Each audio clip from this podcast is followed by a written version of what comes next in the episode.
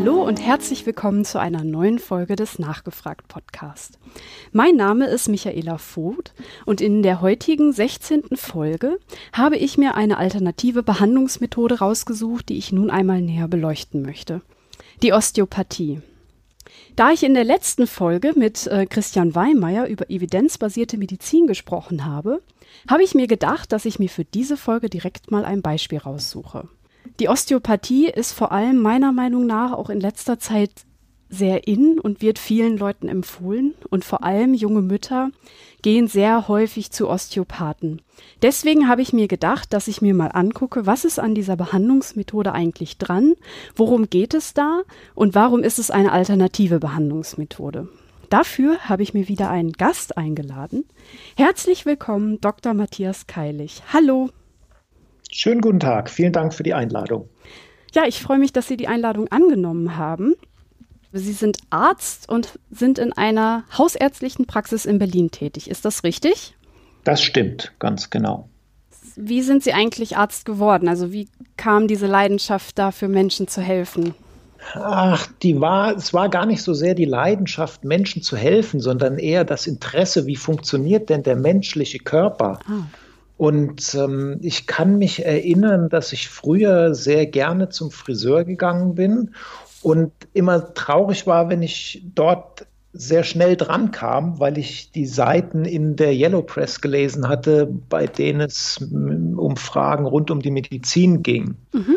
Ich bin später relativ interessiert auch immer zum Arzt gegangen, zum Kinderarzt, kann mich daran noch interessieren und ähm, habe aber nicht so das einzige oder das alleinige Schlüsselerlebnis, wo ich sagen kann, oh, weil das und das passiert ist, habe ich Medizin studiert, sondern das war bestimmt eine Entwicklung im Laufe meines Lebens und es war das Interesse am menschlichen Körper zu erfahren, wie funktioniert das und warum funktioniert das.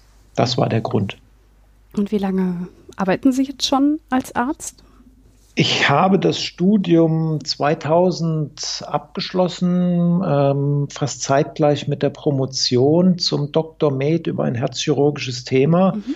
Und arbeite seit 2000, also seit nunmehr 18 Jahren in der mhm. Medizin, mhm. teilweise in der nicht kurativen, das heißt in der nicht heilenden Medizin.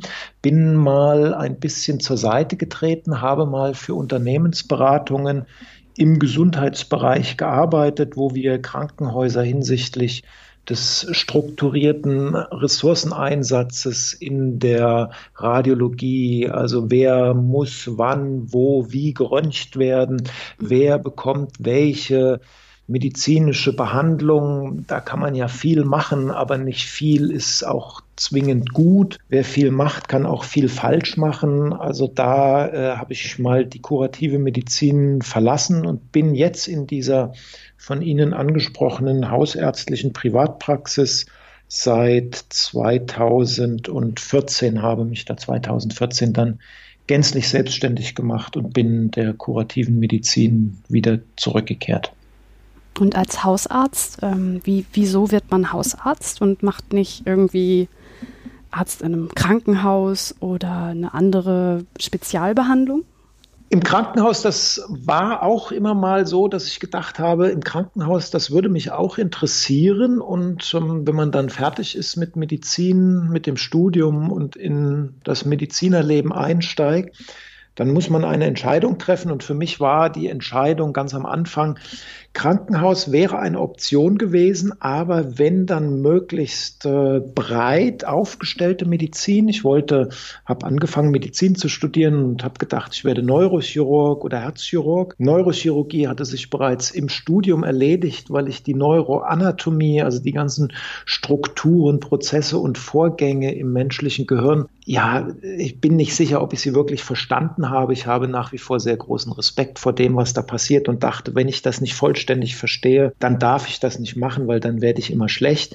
Blieb die andere Option, Herzchirurg zu werden. Ich hatte erwähnt, dass ich in der Herzchirurgie promoviert habe, habe einen großen Einblick in die Herzchirurgie bekommen und ähm, festgestellt, dass die Herzchirurgie sich eigentlich um ein paar wenige Erkrankungen dreht, Das ist ähm, Zustand vor und nach Herzklappenoperation, Zustand vor und nach Bypassoperation. Also ein sehr eingeschränktes Spektrum, ein extrem hochspezialisiertes Spektrum.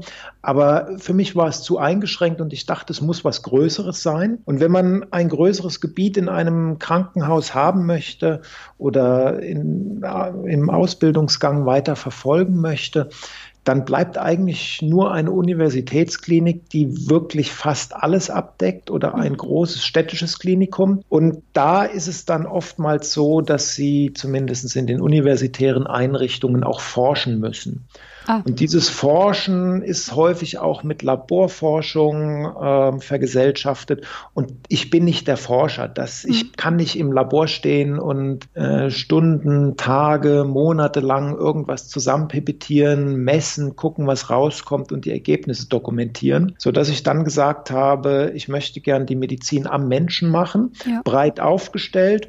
Und da wäre die innere Medizin eine Möglichkeit gewesen und äh, die ja, hausärztliche Medizin hat sich dann eigentlich im Laufe der Zeit herauskristallisiert.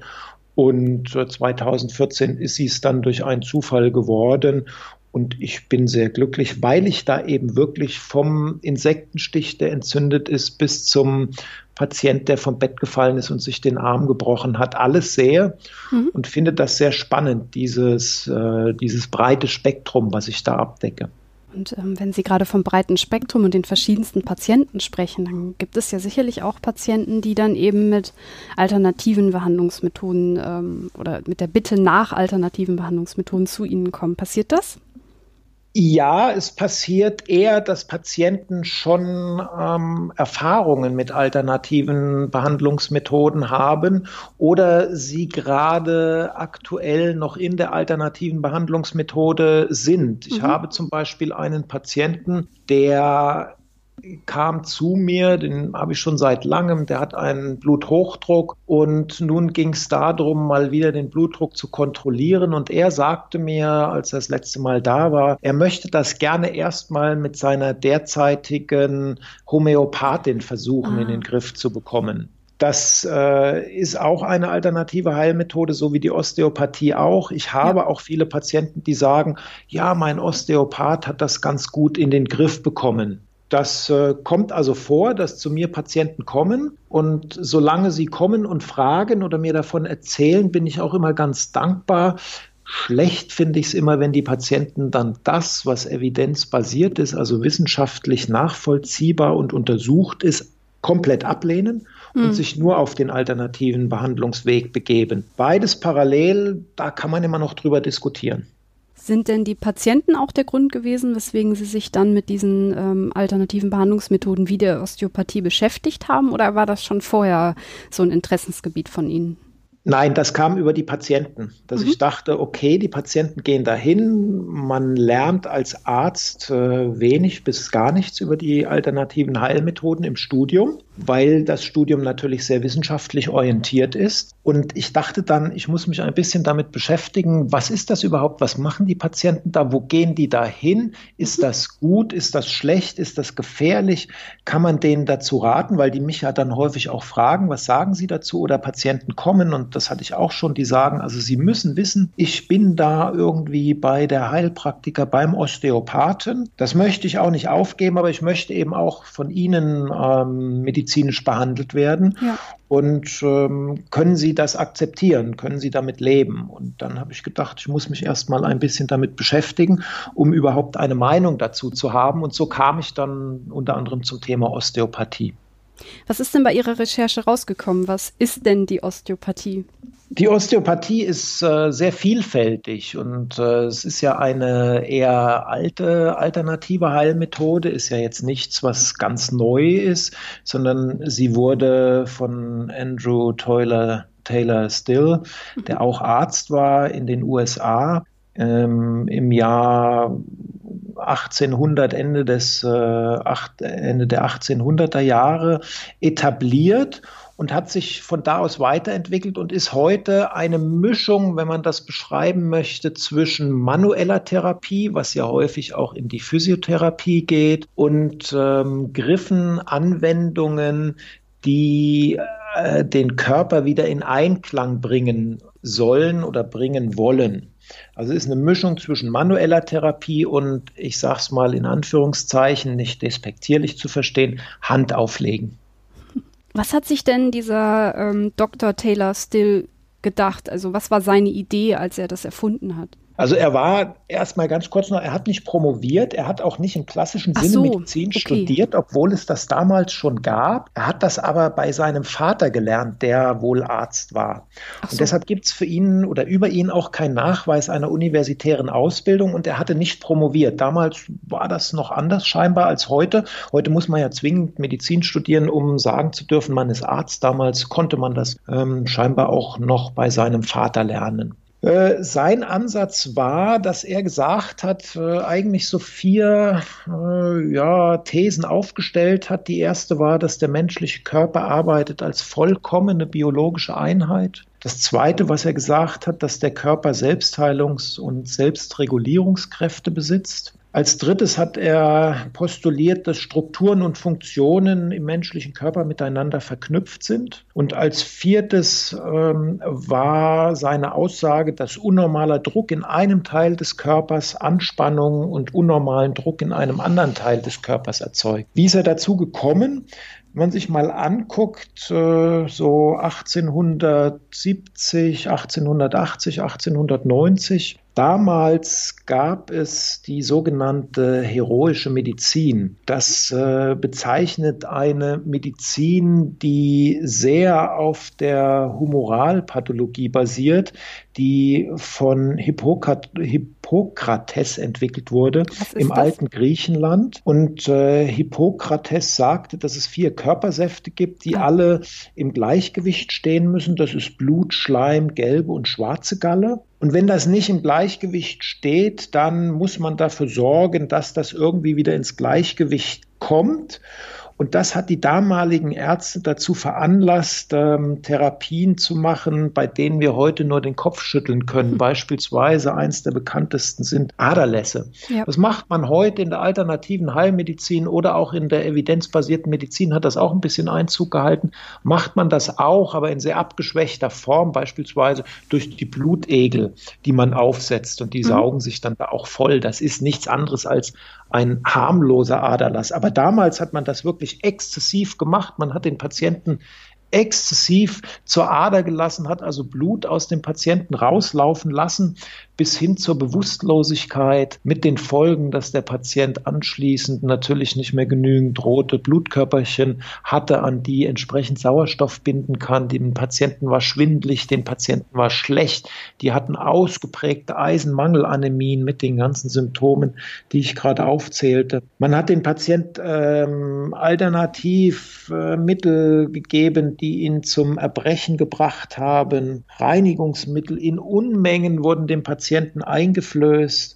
Es wurden Quecksilber und Kupferchlorid als Bedarfsmedikation eingesetzt. Quecksilber ist mhm. heute bekannt als ein Schwermetall. Bereits geringe Dosen verursachen entsprechende, teilweise lebensbedrohliche Vergiftungen. Oder man hat Opium, Kokain und Alkohole eingesetzt anstelle von Aderlässen mit den vermeintlich weniger belastenden Auswirkungen. Und alles das ist natürlich, Sie sehen das schon anhand der Beschreibung so, ja. dass es sehr belastend für den Körper ist, dass es den Patienten danach keinesfalls besser ging als vorher, sondern sie hatten einfach ja äh, andere Beschwerden. Das hat natürlich von den ursprünglichen Beschwerden abgelenkt. Wenn Sie Zahnschmerzen haben, sich den kleinen Zeh irgendwo massiv anstoßen, dann sind die Zahnschmerzen auch nicht mehr so im Vordergrund. Dann ist erstmal der kleine angestoßene Zeh, der viel mehr wehtut. So war das damals auch, aber wirkliche Heilung brachte das natürlich nicht. Und deshalb entwickelte der Herr Still diese vier Thesen und hat gesagt, das kann so nicht sein. Das ist nicht das, wie die Patienten wirklich geheilt werden. Und wir müssen primär dazu kommen, dass eben der Körper als vollkommene biologische Einheit wieder zu verstehen ist und zu arbeiten und arbeitet und hat ähm, angefangen und hat durch ähm, ja erstmal einfach nur fühlen im Körper versucht zu fühlen, wo irgendwelche Blockaden sind die dazu mhm. führen, dass diese Blockaden an anderer Stelle Ursachen haben, Auswirkungen haben. Was per se gar nicht so verkehrt war, wir kennen das, wenn Sie einen äh, Hexenschuss haben, dann tut es im Rücken weh und Sie laufen nach vorne übergebeugt, weil es im Rücken weh tut. Ja. Also war der Ansatz gar nicht so verkehrt, den er hatte, zu sagen, der Körper muss im Gleichgewicht sein. Nur wenn der Rücken nicht wehtut, können Sie aufrecht laufen. Ja. Sie kennen das vielleicht auch als äh, Bandscheibenvorfall, der bis in die Beine zieht, dass es in den Beinen kribbelt, piekst oder sonst irgendwas. Also das ist schon so, dass der Körper natürlich als vollkommene biologische Einheit zu betrachten ist. Die Aussage ist nicht ganz verkehrt, aber sie ist so oberflächlich, dass sie fast immer zutrifft.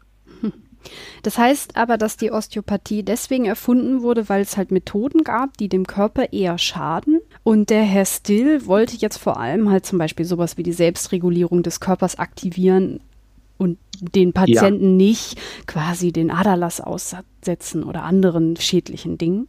Ja, ganz genau. Also er hat in seiner Osteopathie, und so arbeitet die Osteopathie heute auch noch, äh, zumindest gibt sie das vor, und mhm. das, was ich über die Osteopathie weiß, ist das auch richtig. Sie arbeitet vollkommen ohne äh, invasive Methoden, das heißt ohne eingreifende Methoden. Also in dem Moment, wenn Sie irgendwas in den Patienten reinstechen, eine Kanüle, ganz egal wie groß oder wie klein auch immer sie ist, dann äh, ist das invasiv, dann ist das eingreifend und für einen Aderlass brauchen Sie schon eine entsprechend große Kanüle, damit der Blut rausläuft. Und ähm, das war bei Herrn Still alles nicht, sondern er hat wirklich den Körper in Anführungszeichen intakt gelassen, nicht eröffnet und hat nur durch Manipulation Manipulation an den unterschiedlichen Körperregionen versucht, dort entsprechende Blockaden, Veränderungen zu lösen, damit der mhm. Körper sich selbst heilen kann und wieder in diese von ihm postulierte vollkommene Einheit zurückfindet. Okay, das klingt für mich so, als ob das damals halt auch sicherlich so seine Berechtigung hatte und halt auch seinen Sinn. Wie ist das jetzt in der Geschichte weitergegangen? Ähm, zum einen warum machen wir das heute immer noch? Ähm, oder ist das, hat das wieder einen Aufschwung gehabt? Gab es das die ganze Zeit, die Osteopathie?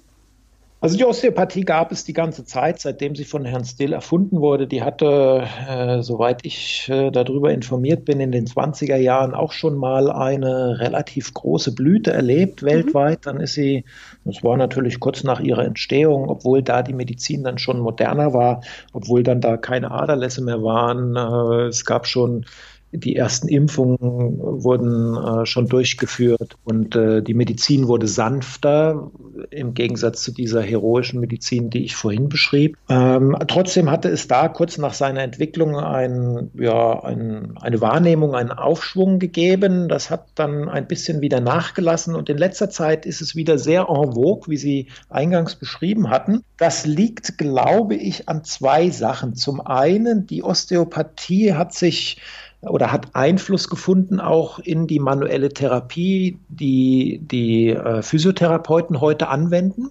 Damit ist sie okay. also nie ganz weg, sondern äh, sie hat nach wie vor äh, in der Physiotherapie ist sie ein Stück weit aufgegangen, da hat sie ihre Berechtigung. Und in ähm, der kurativen, also in der heilenden Medizin ist es heute so, dass äh, die Medizin, das hängt mit unserem Gesundheitssystem zusammen, doch so ist, dass gerade auch äh, Hausärzte sehr eng budgetiert sind und ähm, dann sehr wenig Zeit für den Patienten auch mhm. nur haben. Ja.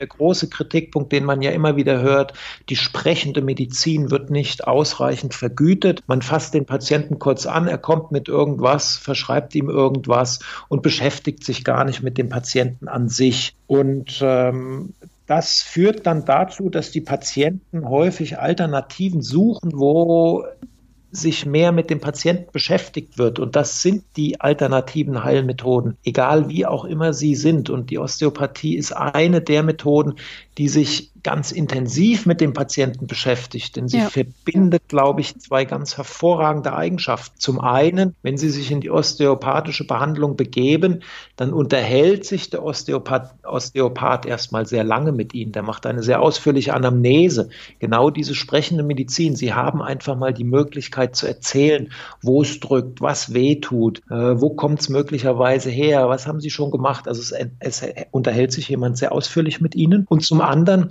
es fasst sie jemand an. Der Osteopath mhm. fasst sie an. Das ist das Originäre des, der Osteopathie. Der Herr Still hat auch seine Patienten immer alle berührt und angefasst. Das ist heute, so eigenartig das klingt, gar nicht mehr selbstverständlich in der Medizin. Was ich noch gelernt habe in den 90ern, damals haben wir darüber gelacht und es war eher so ein Running Gag, der da lautete, zur Not fasst man den Patienten mal an.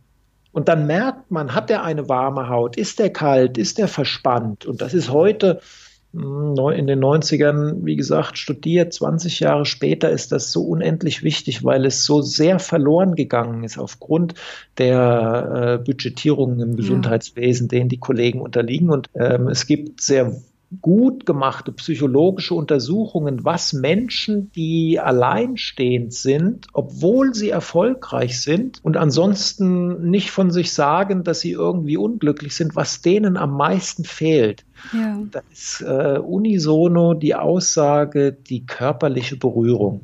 Ja. Der Mensch ist ein sehr soziales Tier und wenn jetzt plötzlich zwei Sachen zusammenkommen, die Sie beim Arzt in der Praxis heute nicht mehr bekommen, nämlich dass sich A jemand sehr lange mit Ihnen unterhält und B Sie dann auch noch anfasst, hat das einen unheimlichen psychologischen Effekt. Absolut, das würde ich auch so sehen.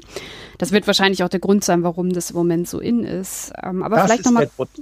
Aber vielleicht noch mal kurz zurück zur Behandlungsmethode. Sie hatten eben aufgezählt, dass es so drei Behandlungs Wege gibt, also sprich es ist eine manuelle Therapie und ähm, ja. dass der Körper in Einklang gebracht werden soll ohne invasive Methoden. Ist denn das immer noch heute so? Wird das so gemacht, dass man Griffe benutzt, um den Körper in Einklang zu bringen?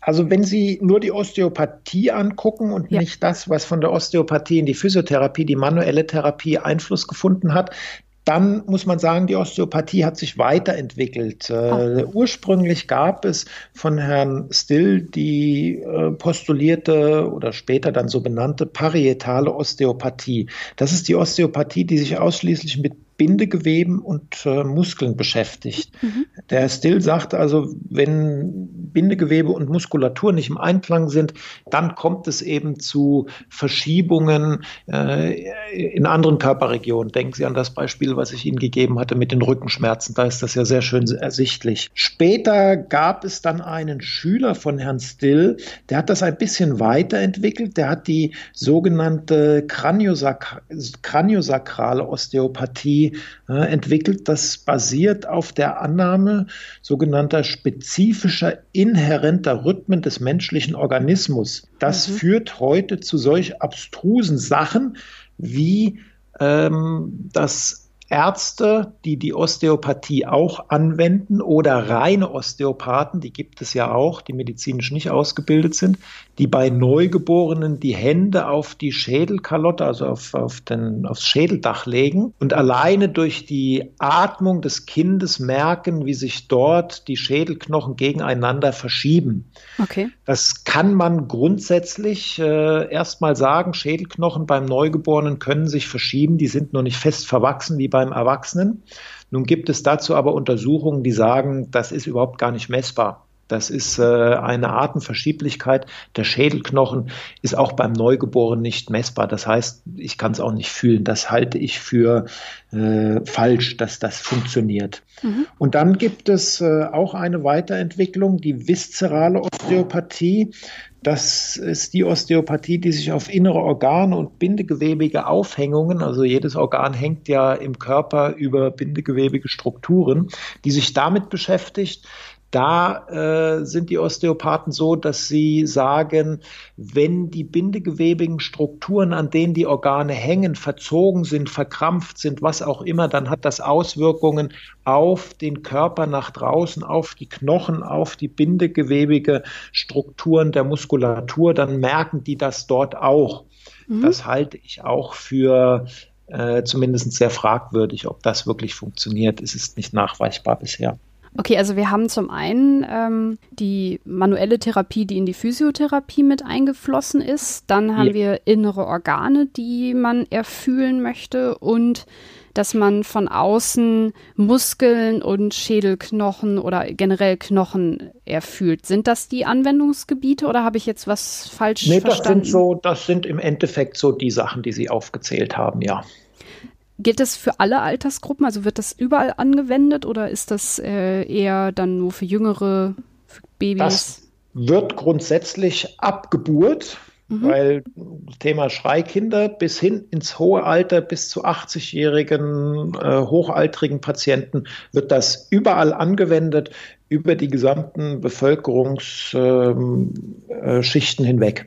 Okay, und ähm, wenn ich jetzt zu so einem Osteopathen gehe, was macht er dann mit mir? Der redet lange mit mir und ähm, dann?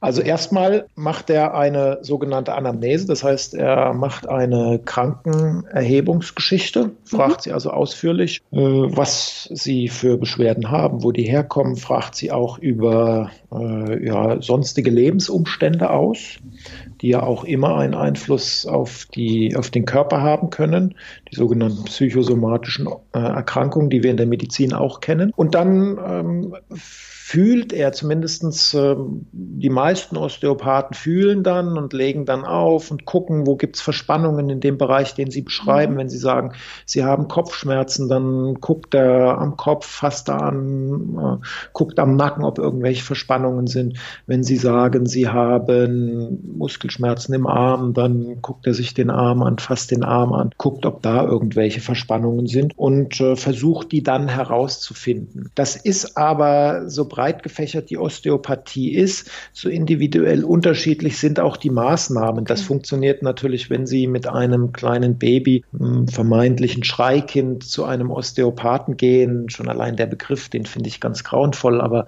äh, der hat sich ja leider so eingebürgert. Also wenn Sie mit einem Baby, was äh, vermeintlich viel weint, zum Osteopathen gehen, dann legt er erstmal seine Hände aufs gesamte Kind auf und äh, guckt mal, wie denn der, die Körperspannung des Kindes ist und äh, ähm, äh, bekommt darüber Rückschlüsse auf den Zustand des Kindes und auf die vermeintlichen äh, verspannten Strukturen im Körper. Ist es denn so, dass die Osteopathen, ich weiß nicht, ob Sie das wissen, ähm, dann auch wirklich nur diese verschiedenen Arten an Behandlungsmethoden versprechen oder gibt es auch ähm, zum Beispiel, dass man sagt, irgendwie bei uns können sie auch den Krebs heilen oder halt, dass er was verspricht, was er nicht halten kann? Also was er ganz offensichtlich nicht halten kann. Ja, wie, wie immer bei den äh, alternativen Heilmethoden gibt es ganz sicher auch bei den Osteopathen äh, Sachen, die dort versprochen werden, die nicht gehalten werden können fairerweise muss man den Osteopathen zugutehalten, dass es da nicht so populär ist und wenn dann eher ganz selten mal vorkommt. Man muss schon sehr genau suchen, um da mal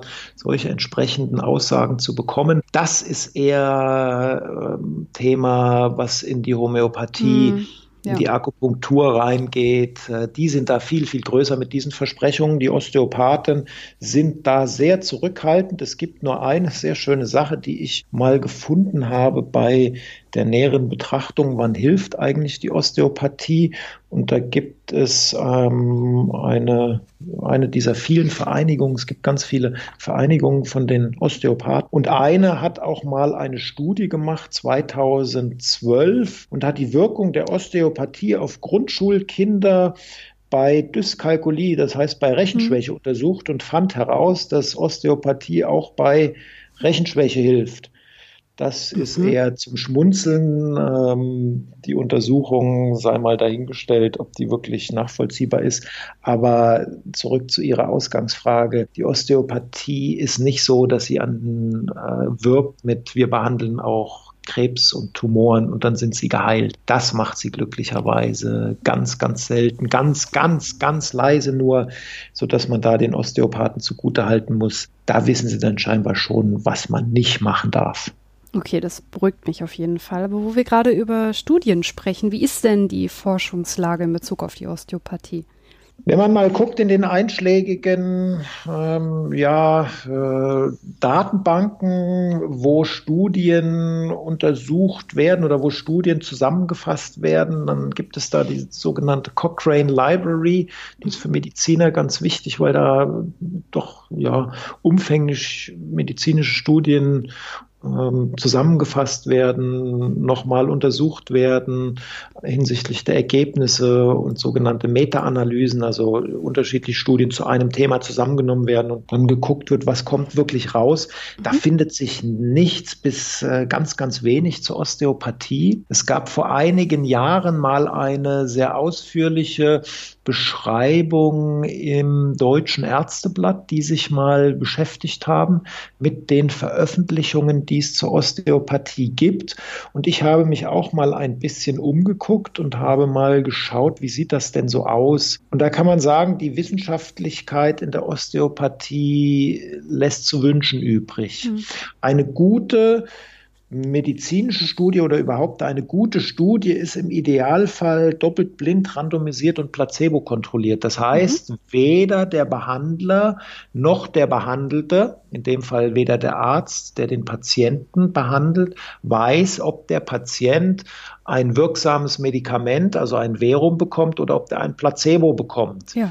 Äh, denn alleine ich als Arzt, wenn ich weiß, ich gebe dem Patienten ein äh, Verum, also einen Wirkstoff, durch meine Erwartungshaltung, selbst wenn ich es dem Patienten nicht sage, auch da gibt es Untersuchungen, äh, übertrage ich diese Erwartungshaltung unbewusst auf den Patienten, sodass schon allein dadurch eine bestimmte Veränderung stattfindet. Ja, das äh, ist bei den Osteopathen nicht. Es gibt keine doppelt blind randomisierte Studie. Ist relativ schwierig auch durchzuführen, muss man man fairerweise zugeben, ja. würde aber funktionieren. Würde funktionieren. Äh, Gibt es auch bei den, bei der Akupunktur hat man das mal gemacht. Das ist ganz interessant. Also es würde funktionieren. Randomisiert heißt, dass die Patienten, die mit Beschwerden kommen und die zu untersuchen sind, zufällig in mhm. die Gruppe Verum, in dem Fall osteopathische Anwendung oder Placebo, sprich nur ein bisschen rumdrücken auf dem Körper eingeteilt werden. Auch da gibt es nur ganz wenige Studien, die wirklich randomisiert sind. Die meisten sind nicht randomisiert mhm. oder machen keine Aussage zur Randomisierung. Okay.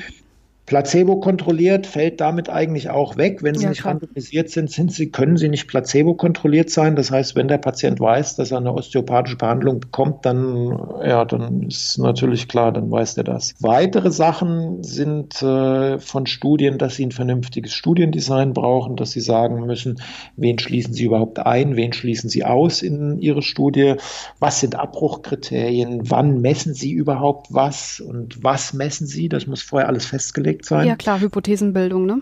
Richtig, ganz genau, Thema Hypothesenbildung. Das ist bei den osteopathischen Behandlungen, bei den osteopathischen Studien, die ich gefunden habe und die sich das Deutsche Ärzteblatt einmal angeguckt hat. Ich meine, es war im Jahr 2014 das äh, ist da überhaupt gar nicht gegeben. Da mhm. werden dann Studien gemacht, dann wird da eine Hypothese aufgestellt, die ziemlich breit ist und äh, Ein-, Ein und Ausschlusskriterien werden nicht definiert oder nur sehr rudimentär definiert. Äh, es wird nicht randomisiert, es wird nicht verblindet, placebo kontrolliert wird es auch nicht. Wie wäre es denn, wenn wir jetzt jemanden einfach nur ein bisschen äh, an entsprechenden Körperstellen rumdrücken? Also die Wissenschaftlichkeit ist sehr überschaubar. Äh, wenn man ein Fazit ziehen möchte zur Wissenschaftlichkeit, muss man sagen, dass die Studien, die es gibt, die man findet, was inzwischen doch eine ganz beachtliche Menge ist, die sind mit extrem kleinen Populationen durchgeführt. Also mhm. da sind wir im, in der Größenordnung von, naja, so mittlerer zweistelliger bis niedriger dreistelliger Patientenzahl. Wenn Sie sich im Vergleich dazu medizinische Studien angucken, die fangen in der Regel Regel erst äh, weit über 1000, 5000 an und dann gibt es ganz große Studien, internationale Studien. Da haben wir teilweise 100.000 und mehr Patienten eingeschlossen. Da muss man natürlich sagen, je größer so eine Studie ist, umso eher ähm, nivellieren sich Ausreißer raus. Ja. Klar. Das kennen Sie, wenn Sie einen Würfel haben und Sie würfeln ganz normalen Spielewürfel und Sie würfeln sagen wir mal, dreimal und zweimal davon kommt die sechs, dann können Sie nicht sagen, super, der Würfel würfelt immer eine sechs. Wenn Sie dann 3000 Mal würfeln, dann nivelliert sich das aus. Na klar. Dann kommt irgendwann dreimal hintereinander die eins und nach 3000 Mal stellen Sie fest, alle sechs Zahlen sind gleich häufig gefallen. Genau. Also ist das das Problem auch, je kleiner Sie eine Studie machen, umso eher sehen Sie natürlich auch das, was Sie wirklich sehen wollen. Deshalb ja. ist die Wissenschaftlichkeit äh, ja nicht wirklich gegeben. Und aus Ihrer medizinischer Sicht sind denn die Methoden, die da angewendet werden, auch medizinisch hilfreich oder geht es da wirklich eher um diesen psychologischen Effekt der Berührung und das lange Gespräch und so? Wenn Sie medizinisch hilfreich so definieren wie äh, ein Blutdrucksenker, der medizinisch hilfreich ist, bei dem man genau beschreiben kann, wo er angreift, was er macht und äh, was die Auswirkungen dann sind, er öffnet die Gefäße oder er hemmt irgendwelche Enzyme im Körper oder beim Diabetes, dass Sie Insulin spritzen und äh, das entspricht dem körpereigenen Insulin, das greift dann den Insulinrezeptoren an und macht dann das und das im Körper. Mhm. Wenn Sie das mit medizinisch hilfreich äh, gleichsetzen, dann muss man sagen, die Osteopathie ist kein Stück medizinisch hilfreich. Wenn Sie es aber ein bisschen weiter fassen und sagen, alles, was dem Patienten hilft ähm, und mit den medizinischen und angrenzenden medizinischen Maßnahmen erreicht wird, ist gut, dann muss man sagen, es unterstützt häufig, nicht immer.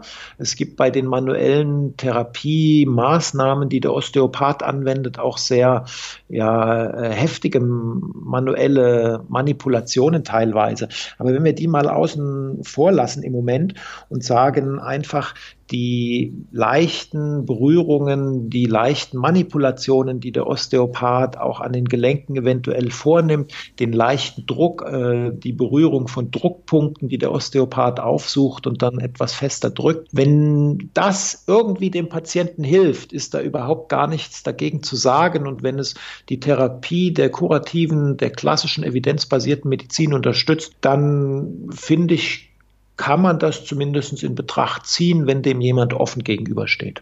Sie haben jetzt aber gerade schon die heftigen Manipulationen angesprochen. Wie sieht es denn mit dem Schaden aus? Also ähm, schadet die Osteopathie? Das kommt auf die Heftigkeit der Osteopathie drauf an. Also man muss äh, sagen, dass der Osteopath eine Aufklärungspflicht hat, so wie der Arzt. Bei allem, was wir machen, haben wir eine Aufklärungspflicht. Wenn ich einen Patienten operiere, muss ich ihn vorher aufklären über das, was eventuell passieren kann. Wenn ich einen Patienten impfe, muss ich ihn aufklären, was passieren kann. So hat auch der Osteopath nach äh, den gesetzlichen Vorgaben und nach den einschlägigen Vergütungsverordnungen eine Aufklärungspflicht. Mhm. Das heißt, er muss ihn auch darüber aufklären, dass natürlich durch eine Manipulation an einem Gelenk und auch durch leichte Manipulation, durch Druck, den er da ausüben kann, eine Verschlimmerung passieren kann. Das ist so. Das ist aber jetzt nichts osteopathisch-spezifisches. Wenn Sie zum Orthopäden gehen und der versucht, irgendwas Ausgerenktes wieder einzurenken, dann kann es, wenn es ganz dumm läuft, auch schlimmer werden. Das liegt im, in der Natur der Sache. Es gibt allerdings auch osteopathische Manipulationstechniken, wo Punkte am ersten und zweiten Halswirbel aufgesucht werden. Der Kopf wird äh, leicht gedreht und dann wird der ruckartig gedreht. Und wenn Sie das sehen, was da manipuliert wird, dann hört man es fast richtig knacken, was da gemacht wird. Oder wenn sich der Osteopath mit seinem ganzen Körpergewicht auf den Rücken des Patienten drückt und versucht, da irgendwelche Gelenke irgendwo hinzudrücken, dann ist das schon mehr als die manuelle Therapie, was die Physiotherapeuten heute anwenden. Das ist schon ja ziemlich heftig und dabei kann durchaus durchaus auch was kaputt gehen. Und es gibt Beschreibungen, wo aufgrund von solchen manuellen Therapien beim Osteopathen zum Beispiel Gefäße gerissen sind, was ähm, natürlich im Halsbereich dramatische Auswirkungen haben kann. Klar. Es gibt Beschreibungen, wo nach osteopathischen Therapien Nerven eingeklemmt wurden im Rückenbereich, wenn bei der klassischen Lumbago oder beim klassischen Bandscheibenvorfall, äh, beim klassischen chronischen Rücken rum manipuliert wird durch den Osteopathen mit sehr großen Kräften, die der Osteopath durch auf, äh, dort aufgrund von Hebelwirkungen ausüben kann, gibt es Beschreibungen, wo es zu zumindest langfristigen Nervenschäden kam. Ja, das gibt es. Hm. Das klingt ja, es schaudert so ein bisschen einem, wenn man das so hört. Ja. ähm, jetzt haben Sie gerade gesagt, dass es sowohl reine Osteopathen gibt, ohne medizinische Rücken, also Ausbildung und dass es ähm, Ärzte gibt, die quasi auch Osteopathen sind. Wie sieht es denn aus? Ähm, wie wird man Osteopath?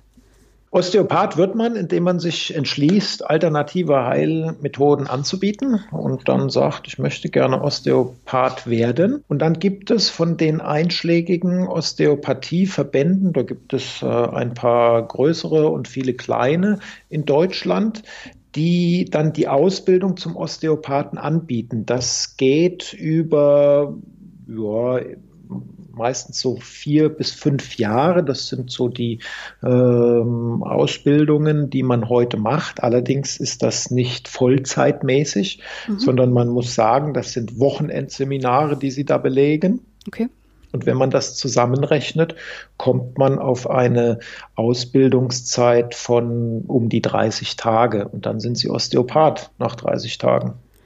Ja, dann erübrigt sich meine nächste Frage, ob das reicht, ähm, um Nein. dann eben auch solche Manipulationen und Griffe vorzunehmen. Nein, okay. Also es reicht sicherlich äh, nicht, um sie beurteilen zu können, um sie vorzunehmen. Ich zeige Ihnen Griff, dann haben Sie den drauf, dann okay. proben Sie den, dann haben Sie den äh, gelernt und dann können Sie den anwenden. Es reicht aber nicht, um zu beurteilen, was Sie dabei alles kaputt machen können. Definitiv nicht. Wenn Sie sich angucken, 30 Tage Ausbildung zum Osteopathen von den großen Osteopathieverbänden. Äh, das gibt es auch ganz anders. Also das gibt es auch in einem Wochenendseminar. Da muss man sehr genau suchen. Die meisten sind dann doch schon so, dass sie versuchen, irgendwie das Ganze ein bisschen professionell aussehen zu lassen, indem sie eben anbieten, fünf Jahre, vier Jahre, hört sich lange an. Unterm Strich sind es dann, wie gesagt, die 30 Tage. Und da lernen sie medizinische Grundlagen in diesen 30 Tagen. Und medizinische Grundlagen umfassen die Anatomie, Physiologie, äh, Infektionsheilkunde, die Orthopädie, Urologie, klinische Chemie, also alles, was wir so im Blut bestimmen können, ähm, Grundkenntnisse der bildgebenden Verfahren, Grundkenntnisse der Pharmakologie etc. pp. Ich könnte noch ein mhm. bisschen weiter aufzählen. Sie sehen schon, das ist alles das, was das Medizinstudium auch beinhaltet.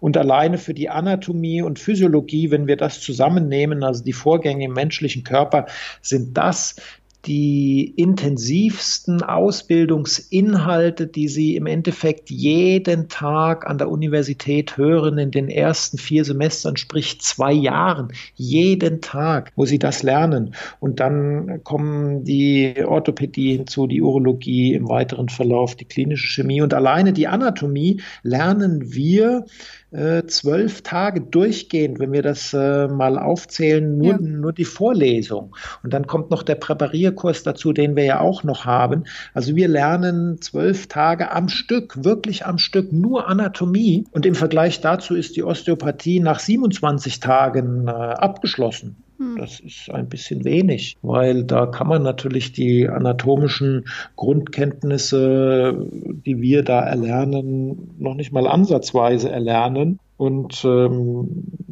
dann wissen sie anschließend nicht wirklich, wo sie was kaputt machen können, wo welche Nerven langlaufen, wo welche Gefäße langlaufen. Würden Sie denn sagen, dass die Mehrheit nur diese Ausbildung gemacht haben oder haben ganz viele ähm, mit einer medizinischen Rückbildung, ähm, also mit einem medizinischen Background, dann diese osteopathische Zusatzausbildung gemacht? Da kann ich, da habe ich keine wirklichen Zahlen darüber. Da müsste man mal gucken. Das ist aber ganz einfach rauszufinden, indem man einfach mal guckt, wie viele Osteopathen gibt es und ähm, wie viel von denen sind, das sind dann meistens Orthopäden, nicht immer, oftmals auch andere, aber äh, überwiegend sind es eben doch Osteopä äh, Orthopäden, was ja mhm. auch nahe liegt. Der Orthopäde beschäftigt sich ja auch mit dem Binde- und Stützgewebe des menschlichen Körpers.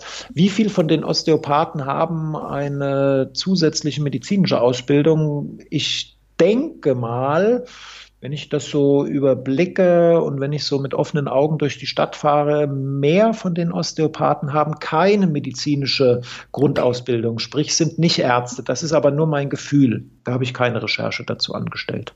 Okay. Deckt sich mit meinem Eindruck, aber ich glaube, ich bin da auch nicht ganz ähm, ja, offen, also neutral. Deswegen denke ich mal, dass ich da ein bisschen selektive Wahrnehmung habe. Glaube ich auch. Muss man auch sagen, ähm, was vielleicht auch noch, wenn man so, wie gesagt, mit offenen Augen durch die Stadt fährt, was auch noch hinzukommt, der, der nur Osteopath ist, der nichts anderes gelernt hat außer Osteopathie, der muss das natürlich ganz groß plakatieren. Das heißt, die osteopathischen Praxen finden Sie sehr einfach, wenn Sie durch die Stadt gehen. Die schreiben das ja riesig groß dran. Mhm. Derjenige, der Arzt ist und eine Zusatzausbildung ah, zum Osteopathen hat, der verdient ja sein Geld nicht primär mit der Osteopathie. Das ist ein Zusatzeinkommen für den Orthopäden, aber das ist natürlich der Orthopäde. Der hat natürlich groß Orthopädie dran stehen und dann klein irgendwo Osteopathie. Mhm. Deshalb springt einem der reine Osteopath natürlich mehr ins Auge, muss man fairerweise sagen. Trotzdem glaube ich, auch wenn man so im Internet guckt und äh, googelt, dann gibt es mehr reine Osteopathen, die keine medizinische Ausbildung haben, als Ärzte, die eine osteopathische Zusatzausbildung haben. Okay. Jetzt haben Sie ganz am Anfang gesagt, dass es Patienten gibt, die zu Ihnen kommen und Ihnen schildern, dass sie auch oder vorhaben, in eine osteopathische Behandlung zu gehen und dass Sie sich deswegen dann auch schon mal so ein bisschen informiert haben, worum geht es da eigentlich? Was antworten Sie denn jetzt diesen Patienten? Akzeptieren Sie das? Finden Sie das gut? Raten Sie vielleicht sogar davon ab? Wenn sich der Patient mit der Frage nach Osteopathie an mich wendet, hat er sie zumindest nicht gänzlich abgelehnt. Dann wäre es verkehrt, wenn ich sie gänzlich ablehnen würde. Dann würde der Patient wahrscheinlich sagen, naja, also irgendwie, hm, komisches Verhältnis zum Arzt. Mhm. Denn ich komme ja nur mit einem Gesprächsthema zu jemand anderem, wenn ich mich schon ein bisschen damit beschäftigt habe. Und die, die das für sich gänzlich abgelehnt haben, die fragen mich gar nicht danach. Also lehne ich es erstmal nicht ab, sondern sage, sie können durchaus versuchen, parallel zu einer evidenzbasierten Medizin eine osteopathische Maßnahme in Anspruch zu nehmen. Es gibt einige Sachen, vor denen ich die Patienten dann immer warne. Das sind mhm. die angesprochenen heftigen manipulativen Therapien im Rahmen der Osteopathie. Da sage ich den Patienten auch, also Osteopathie darf nicht wehtun. Wenn das ruckartige Bewegungen sind und wenn es wehtut, ist es falsch. Und wenn Ihnen der Osteopath, Osteopath schon den Eindruck macht, dass er große Kraft anwenden will, dann äh, sagen Sie auch, und das Recht haben Sie auch dem Osteopathen, das möchte ich nicht, davor habe ich Angst, das will ich nicht, das glaube ich nicht, dass mir das hilft. Mhm. Denn das war nie Intention vom Herrn Still. Der hat niemals große Kraft angewendet. Ja. Und darüber hinaus bitte vergessen Sie nicht die kurative Medizin. Ja. Na, machen Sie das, was ähm, Sie äh, machen. Also wenn dort ein Verschleiß am Rücken ist oder am Knie oder wo auch immer, dann lassen Sie uns das nach wie vor weiterhin eventuell kontrollieren, wenn es denn überhaupt ein kontrollbedürftiger Befund ist, wenn es ein Befund ist, der jemals eine therapeutische Konsequenz nach sich zieht. Ansonsten kann man auch wieder darüber diskutieren, muss ich unbedingt alles untersuchen, wenn ich es sowieso nicht richtig behandeln kann, medizinisch nicht, anderes Thema. Also das sind die zwei Sachen, die ich den Patienten immer mitgebe. Osteopathie darf nicht wehtun, mhm. sie darf keine Angst machen, weil plötzlich ruckartige Bewegungen eingesetzt werden oder eingesetzt haben. Und vergessen Sie nicht das, was wissenschaftlich sicher fundiert untersucht wurde. Ja. Sind das die Ausnahmen an Ärztinnen, die das so machen wie Sie, oder ähm, ist es eher gang und gäbe, dass man dann doch der evidenzbasierten Medizin folgt und diese Ratschläge gibt? Da sind die Ärzte wahrscheinlich äh, ein Spektrum der Gesellschaft. Es gibt immer mhm. welche, die sich dann ja ich will mal sagen, ans Bein gepinkelt fühlen, wenn man das Thema alternativer Heilmethoden mit dem Arzt versucht zu besprechen, die dann sehr ablehnend dem gegenüberstehen. Dann haben sie sehr schnell ein gestörtes Arzt-Patienten-Verhältnis. Dann gibt es welche, die bieten das ja sogar an, die stehen dem sicherlich offener gegenüber und dann gibt es welche wie ich, die sagen, kann man akzeptieren unter den und den Voraussetzungen, hat es ja, wie eingangs gesagt, sicher auch einen großen psychologischen Effekt. Aber bitte nicht das vergessen, was wissenschaftlich bewiesen ist. Also da gibt es Ärzte sowohl als auch, da reagiert jeder anders. Hm. Mir ist mal Folgendes passiert. Ähm, das ist gar nicht so lange her. Ähm, meine Ärztin war im Urlaub und ich war bei ihr in Behandlung, weil ich Probleme mit dem Nacken hatte, Richtung Kopf und dann Kopfschmerzen. Und dann war ich bei ihrer Urlaubsvertretung und die erste Frage, die sie mir gestellt hat, ob ich schon beim Osteopathen war. Und dann habe ich, äh, mir ging es echt überhaupt nicht gut in der Zeit und ähm, deswegen war ich eigentlich gar nicht wirklich auf so eine Diskussion vorbereitet, aber ich habe so ein bisschen aus meiner ähm, ja geschulten skeptischen ähm, Szene heraus dann mit ihr ihr angefangen zu diskutieren und dann war für sie das Totschlagargument, also ähm, das bezahlt ja die Krankenkasse, deswegen wird es schon nicht so schlimm sein. Okay. Was halten Sie davon? Die Krankenkasse bezahlt die Osteopathie, ja. Teilweise ja. Nicht jede Krankenkasse. Das äh, gibt Krankenkassen, die das bezahlen. Ganz vorne ist die Technikerkrankenkasse, die bezahlt immer sehr viel vermeintlich innovative Sachen, freiwillig und hat das jetzt in den letzten Jahren auch deutlich zurückgefahren, weil das doch sehr intensiv von Patienten in Anspruch genommen wurde, also von einigen Patienten und das wurde dann sehr teuer. Nicht alles, was die Krankenkasse zahlt, ist sinnvoll. Müssen wir ganz ehrlich sein. Ähm, fangen wir mal an bei der klassischen kurativen Medizin. Die Krankenkasse zahlt Ihnen Rückenoperationen bei Bandscheibenvorfällen. Es gibt heute sehr gut gemachte Untersuchungen, die die die Patienten in zwei Gruppen eingeteilt haben. Die einen haben sie am Rücken operiert, die anderen, den anderen Patienten haben sie physikalische Maßnahmen zukommen lassen, also die klassische Krankengymnastik. Hm. Die, die sie operiert haben, haben natürlich nach der Operation gesagt, wow, super, perfekt. Und ich hatte das auch schon. Ich hatte solche Patienten, die mir genau das bestätigt haben. Mhm. Und wenn Sie die Patienten nach einem halben Jahr zusammenbringen und gucken, die, die operiert wurden und die, die nicht operiert wurden, die physikalisch äh, betreut wurden mit Krankengymnastik, manueller Therapie und haben dann nochmal gefragt, wie sind denn die Schmerzen jetzt, wie ist denn das Wohlbefinden, dann gab es gar keinen Unterschied mehr zwischen beiden. Dann hatten die, die operiert wurden, doch wieder Schmerzen, die waren vielleicht nicht mehr ganz so stark wie vorher.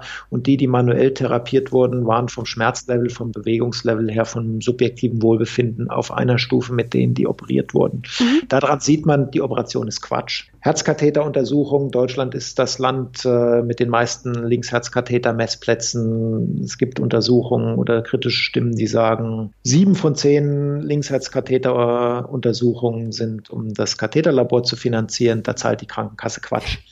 Nicht alles, was die Krankenkasse zahlt, ist automatisch gut und richtig und wirksam. Von daher äh, ist die Aussage, die die Kollegin da getroffen hat, sicher sehr kritisch zu bewerten.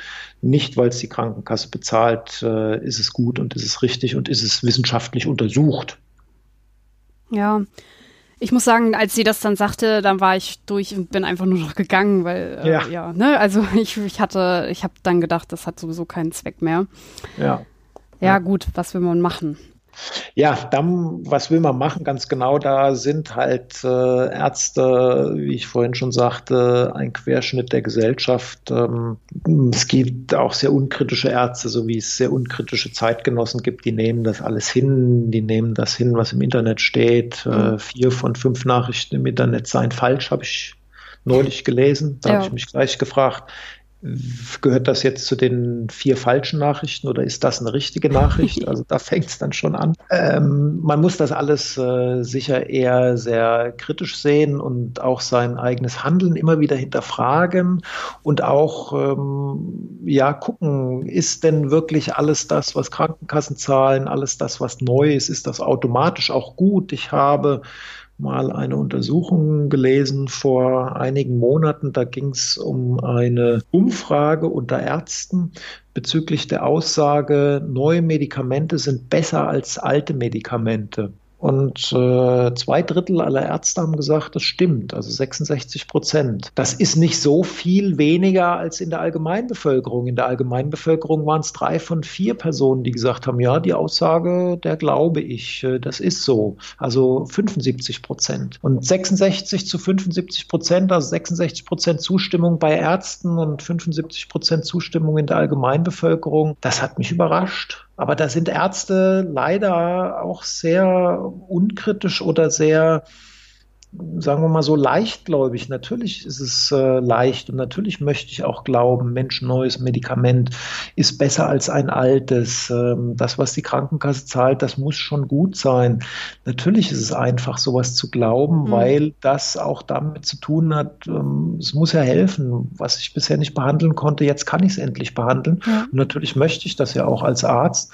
Und ähm, wenn ich da uneigen bin, dann muss ich auch fairerweise sagen, also ich kann es vielleicht nicht, aber jemand anders kann es. Und das könnte ja dann auch der Osteopath sein. Also von daher hat die sich vielleicht zum Osteopathen geschickt, weil die gedacht hat, Mensch, der kann das gut machen und der kann ihnen da helfen. Aber nur weil es bezahlt wird, ist es deshalb nicht gut. Und nochmal kurz ein Schwenker, ist nicht äh, Thema unseres Podcasts, aber Schwenker zu der kurativen Medizin mit den Tabletten. Es gab ja da schon mehrere Medikamentenskandale in der Vergangenheit ja. und das ähm, Vioxx vor vielen, vielen Jahren ist jetzt, äh, glaube ich, 14 Jahre her, ein toll wirksames Medikament, ganz neu gegen Knochenschmerzen, ist heute nicht mehr auf dem Markt, weil. Contagan. Äh, Contagan, schönes Beispiel. Noch, noch bekannteres Beispiel, Contagan, ganz genau. Also nur weil es die Krankenkassen bezahlen, ist es deshalb nicht gut und nur weil es neu ist, ist es auch nicht gut. Das muss man schon ein bisschen kritisch betrachten. Ja, ich glaube, damit haben wir die Osteopathie jetzt auch einigermaßen kritisch betrachtet. Ich fasse nochmal zusammen. Ja. Wir haben eigentlich eine relativ alte Behandlungsmethode, die eher eine manuelle Therapie ist und die mit Griffe den Körper in Einklang bringen soll. Dazu gehört aber nicht, dass es eine heftige Manipulation gibt oder sehr, sehr starke Kraftauswirkungen auf den Körper. Gründe, warum Leute halt da trotzdem hingehen, obwohl eben die Osteopathie nicht gut belegt ist und wissenschaftlich eigentlich nicht haltbar sind, vor allem psychologische. Da gibt es einen Arzt, der sich mit mir beschäftigt, der mich berührt, der halt sich wirklich mal Zeit nimmt. Habe ich das richtig zusammengefasst oder habe ich was vergessen? Nein, Absolut, so ist das. Und insbesondere das Letzte, was Sie gesagt haben, mit der berührt mich, der nimmt äh, sich Zeit für mich und äh, da kann ich mal einfach mich auch fallen lassen. Das ist, äh, sehen Sie immer, wenn Sie sich eine Massage gönnen, dann geht es Ihnen anschließend besser, dann geht es ja. Ihnen gut. Da hat Sie jemand angefasst, hat sich jemand mit Ihnen beschäftigt. Das ist das, was ich auf jeden Fall und dick unterstreichen möchte. Gut. Haben wir denn sonst irgendeinen Aspekt der Osteopathie vergessen? Ich überlege mal. Nein, also es, wir könnten vielleicht noch kurz anfügen, äh, was ich ja schon mal ganz am Anfang kurz angesprochen hatte, dieses mhm. Thema Schreibabys, was ja auch, was Sie auch gefragt hatten, ab wann wird das angewendet? Ja. Sind das eher jüngere oder ältere? Äh, wo ich ja sagte, das geht durch alle Altersklassen hinweg und äh, Gesellschaftsstrukturen auch hinweg. Das ähm, ist einmal, dass jemand jemanden anfasst ähm, und das ist aber auch plötzlich, und das sieht man eben bei Kindern und äh, Osteopathie gibt es im Übrigen nicht nur in der Humanmedizin, das gibt es auch in der Tiermedizin. Auch äh, da könnten wir uns noch lange drüber unterhalten, dass Osteopathen auch Tiere behandeln können. Und da ist dann die Frage, ändert sich auf Seiten des Tieres was, ändert sich auf Seiten des Babys was oder ändert sich auf Seiten des Wahrnehmers, sprich der Eltern, des Tierhalters was? Also sie bewirken durch die Osteopathie so viel auf so vielen unterschiedlichen Ebenen, dass es äh, die Psychologie ist und die Psychologie ist ja ein schier unerschöpfliches äh, ja, Becken auch, wo man ganz viel schon untersucht hat, die Psychologie desjenigen, bei dem man was macht und die Psychologie dessen, der zuguckt, wenn bei jemandem was gemacht wird. Auch da kann Osteopathie überraschender oder nicht überraschenderweise Auswirkungen haben, wenn ich äh, ein Baby berühre und sage, mhm nach einem intensiven Gespräch, das ist alles gut und ruhig auf das Baby einwirke, natürlich hört erstmal das Baby auf. Natürlich entspannt sich das Baby auch erstmal. Und äh, Eltern nehmen das dann auch wahr. Die nehmen ein entspanntes Baby wahr und die sagen dann, das sind so die klassischen Geschichten, die, die ich auch immer wieder höre. Ja, aber das hat dann anschließend weniger geweint. Mhm. Ja, natürlich hat es anschließend weniger geweint, weil es entspannt war. Das darf man so den Eltern nicht sagen, weil dann unterstellt unterstellt man oder vermeintlich unterstellt man immer, dass die Eltern total angespannt wären mit dem Kind, mhm. was sie definitiv sind. Ein Kind ist anstrengend. In den ersten drei Monaten, wer Kinder hat, der weiß, das ist wahnsinnig anstrengend und dass man dann selber da auch mal das ein oder andere Mal an seine Grenzen kommt und dann auch gereizt ist und eine andere Wahrnehmung für das Kind hat, das ist auch verständlich. Und wenn dann jemand kommt und äh, sagt, ja, ist alles gut und es wird wieder und sie kommen wieder und auch so ein bisschen Perspektive gibt, dann verändert man auch auf Seiten des Wahrnehmers, sprich der Eltern was. Das ist vielleicht noch das Einzige, was wir nicht besprochen hatten, aber ähm, ansonsten ist die Osteopathie, glaube ich, umfänglich von Ihnen auch zusammengefasst worden. Ich glaube, den Aspekt, den Sie jetzt gerade nochmal sagen, ist so eine gewisse Art des Placebo auch. Also man überträgt den Placebo ja. auf den Halter beim Tier oder eben bei den Eltern. Ja, ähm, natürlich, ja, das ganz ist klar. sicherlich ein ganz wichtiger Aspekt. Ja. Gut, Dann bedanke ich mich bei Ihnen, dass Sie mir einen Überblick gegeben haben über die Osteopathie. Sehr gerne. Dann gehen wir über zum letzten Teil der Sendung. Im letzten Teil der Sendung gebe ich meinen Gast immer gerne als kleinen Rausschmasser ein Horoskop mit auf den Weg. Und ich habe mir beim Thema Osteopathie ein Gesundheitshoroskop rausgesucht für Sie. Mhm. Da geht es darum, Astromedizin für, de, für die Sternzeichen mit einer astromedizinischen anatomischen Zuordnung. Haben Sie das schon mal gehört? Noch nie. Ich bin gespannt. ähm, was ist denn Ihr Sternzeichen? Ich bin Schütze. Schütze. Okay. Die anatomische Zuordnung des Schützen ist die Hüftregion. Oberschenkel, Hüften, Gesäß. Jetzt gibt es dazu einen klassischen Text, wie man das von Horoskopen kennt. Mhm. Dem Schützen werden seitens der Astrologie eine ausgeprägte Vitalität und die Fähigkeit, immer schnell wieder zu regenerieren, nachgesagt.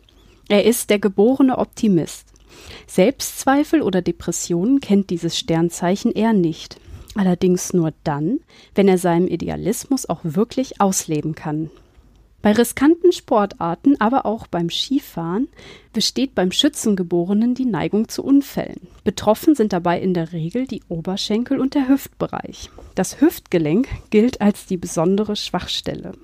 Empfehlungen für den Schützen. Beim Sport Risiken vermeiden, Knochen und Gelenke schonen, Langeweile durch Abwechslung vermeiden, nicht auf Gesellschaft verzichten na, dieses Jahr schon Skifahren gewesen?